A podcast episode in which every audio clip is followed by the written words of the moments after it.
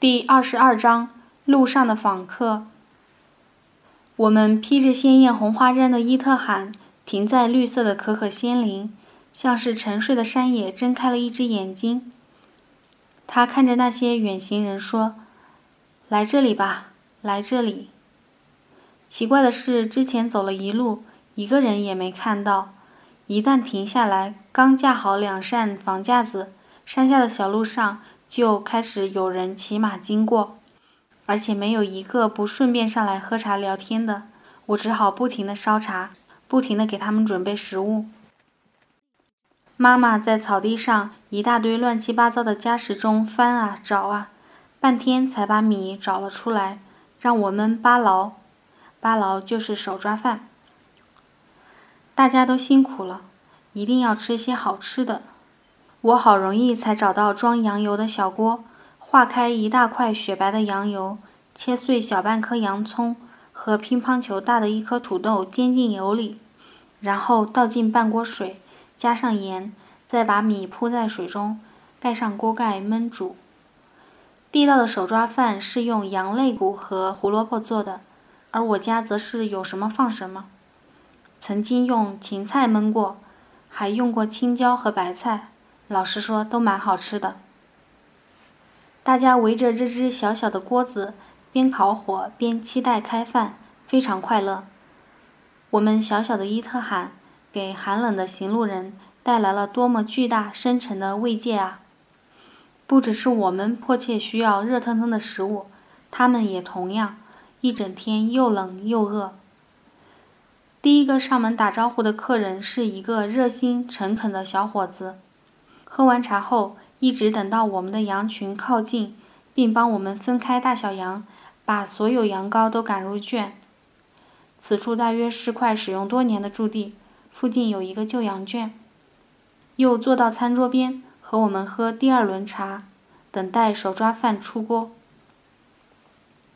本来并没怎么特别注意他的，只觉得这个年轻人长得秀气又漂亮，脸膛黑黑的。目光文雅有礼，而且还会说不少的汉话。我们用汉语交流时，我问他家的毡房扎在哪一块，离我们将要停留一个月的东库尔牧场远吗？他说很远，并伸手向东北面的群山指了一下。我又向他打听东库尔的情况，问他有没有去过那里。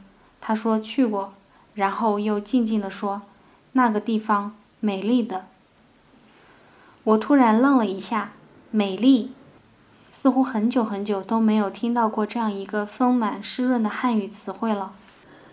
在卡西家里，若提到某人很美、某地很好、某件衣服很漂亮时，大家使用的汉语只有一个“好”字，很好，好的很，好的很的很。可是，单单薄薄的这个“好”字，哪能说清情感中那些倾慕的内容？那些浪漫醉人的心意呢？于是我一下子对这个年轻人喜欢的不得了了，话也多了起来，不停问这问那。后来当他离开时，竟有一丝怅然，真希望以后还能再见一面。司马狐狸说：“这个小伙子是他的同学，两人年纪一样大。”我就说：“你的同学这么厉害，会说这么多汉话，为什么你不会？”一定不好好学习。他大笑着辩解：“老师喜欢他嘛。”妈妈不动声色地插了一句：“人家每天读书到十二点，司马狐狸每天喝酒到十二点。”对了，这个年轻人的羊羔也是访客之一。他家的一只母羊在迁徙途中产羔，新生的羊羔不能长途跋涉，便用毛毯裹起来，捆在马鞍后。带向新家。大家吃饭的时候，小羊羔咩叫个没完没了。那时，我们的羊羔已经完全入圈，大羊全在羊羔圈外焦虑不安地守候着。听到我们这边有小羊在叫，也跟着集体附和。这边咩地甩出一节娇滴滴的颤音，那边千羊齐鸣，咩咩，争先恐后地答应着。就这样一唱一和，没完没了的折腾，整座山头满是此起彼伏的呼唤声。那只小羊羔哪里像是刚出生的，劲头真大，叫了老半天，嗓子都没叫破。其他的羊也全是笨蛋，管它认不认识，都跟着起哄。我忍不住跑到马旁边去看那只小羊，它被紧紧裹着，只露出一颗小小的脑袋，一看到我就警惕地闭上了嘴，但水灵灵的咩叫声却还在继续。我再转到马另一面，乐了，那边还有一颗一模一样的小脑袋，原来他们的羊妈妈产了双羔。转场的时候，过于弱小的羊羔都是放在马背上前进的。我曾见过最动人的情景是，一只红色彩漆摇篮里躺卧着一个婴儿和一只羊羔，揭开摇篮上盖着的毯子，两颗小脑袋并排着一起探了出来。除了那个烧羊羔的客人，席间还有一个扎着白头巾的白胡子老头，领着自己红黑面孔、大大眼睛的沉默孙女。另外一个客人也是个小伙子。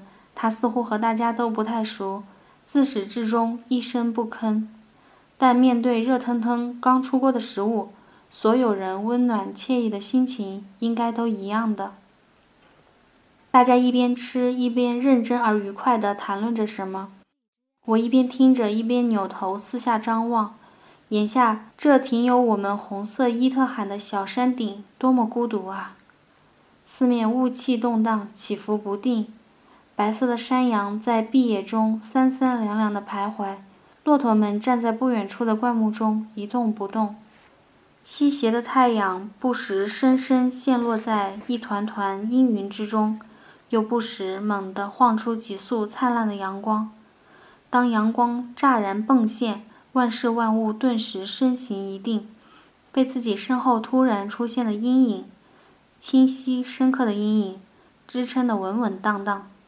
而没有阳光的时候，万事万物似乎都是脚不着地的漂浮在这水气腾腾的山野中。米饭像往常一样只做了四人份的，但客人还有四个，那么匀下来每个人就只能吃半份了。再加上还要由着司马狐狸这个肠胃深不见底的家伙尽情吃，我和卡西便只舀了两三勺尝了尝。就开始掰碎干囊块泡茶充饥。刚才赶羊入圈的时候，客人们都相当卖力的帮忙，前前后后东奔西跑，好半天才把大小羊分开入圈，还帮着数了两遍大羊。那时我感激的想，真是民风淳朴啊！无论路过什么样的劳动，都会下马帮一把。结果似乎是为了更心安理得的啊。有这样的想法真罪过。再看看扎克拜妈妈和客人们聊得高高兴兴的样子，更觉得羞愧。少吃一口饭而已，哪来这么大的怨念？不过香喷喷、热乎乎的米饭真的好诱人，真想再吃一口。卡西帕最辛苦了，一个人赶回了羊群，脸都冻成了铁青色。话说回来。谁叫这家伙臭美，帽子也没戴，头发湿得直滴水。他一到家看有客人了，谢了马鞍后就赶紧提水拾柴，一直忙到吃饭时，是衣服还没换下来。此时他沉默着，不停地喝茶，头发仍是湿的，紧靠着火炉，浑身蒸气腾腾。他独自赶羊，赶了这么长时间，一路上肯定经历了许多困难。但他什么也没有说，什么也不抱怨，只是珍惜地享受着眼下这短暂的温暖和平静。正吃着时，突然又下起了急雨，接着一阵冰雹噼里啪啦砸了下来。大家赶紧接起餐布，兜住食物，往伊特罕里躲。简单脆弱的伊特罕，竟成了这个世界里最安全的所在。然而，只挤进去六个人。还有两个小伙子怎么也塞不进来了，只好坐在房架子外。但他俩淋着雨继续喝茶，很无所谓的笑着。唉，无论如何，一切都过去了。我想起在哈拉苏山路上经过一条沟口的一家毡房，当时多么嫉妒他们啊！他们有挡风遮雨的地方，他们不需要在下雨的日子里搬家。他家有暖暖的火炉和热乎乎的茶。不过，他家的一个女人正站在路边，等待着驼队走近，手捧一只大碗，为过往的驼队准备酸奶，是牧人们古老的礼俗。当时心里一喜，但愿他端的是热乎乎的奶茶。但那怎么可能？打马奔过去一看，雪白的一大碗。又但愿是纯牛奶了，但那也不可能。无论如何，我心怀希望，眼巴巴看着妈妈先接过来喝，然后递给司马狐狸，然后是海拉提，半天才排到我，立刻接过来狠狠灌了一大口。除了酸奶还会是什么？而且是那种不加糖的，完全脱过脂的，清汤清水的酸奶。本来就已经冷进骨头了，那会儿更是冷到了心窝，觉得一辈子也没喝过那么酸的酸奶。发酵发的也太过了吧，简直都有度数了，简直就是低度酒了。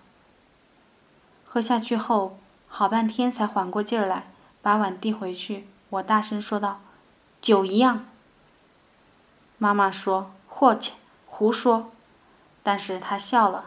其他人也都笑了。这时，妈妈恰好也想起了这件事，于是给客人们说起了刚才李娟喝酒的事。大家都宽和地笑了起来。昨晚只睡了两三个钟头，加上今天辛苦而寒冷的跋涉，我又累又困，站着也能睡着。但眼下到哪里睡去？今天的工作远远没有完成，客人还没有告辞。牛奶还没有挤，被褥和毡子还没有干透，四下的寒冷和潮湿提醒我，一定要打起精神继续扛下去。黑夜快要降临，该做的事总会一一结束，那时一切都会好起来的。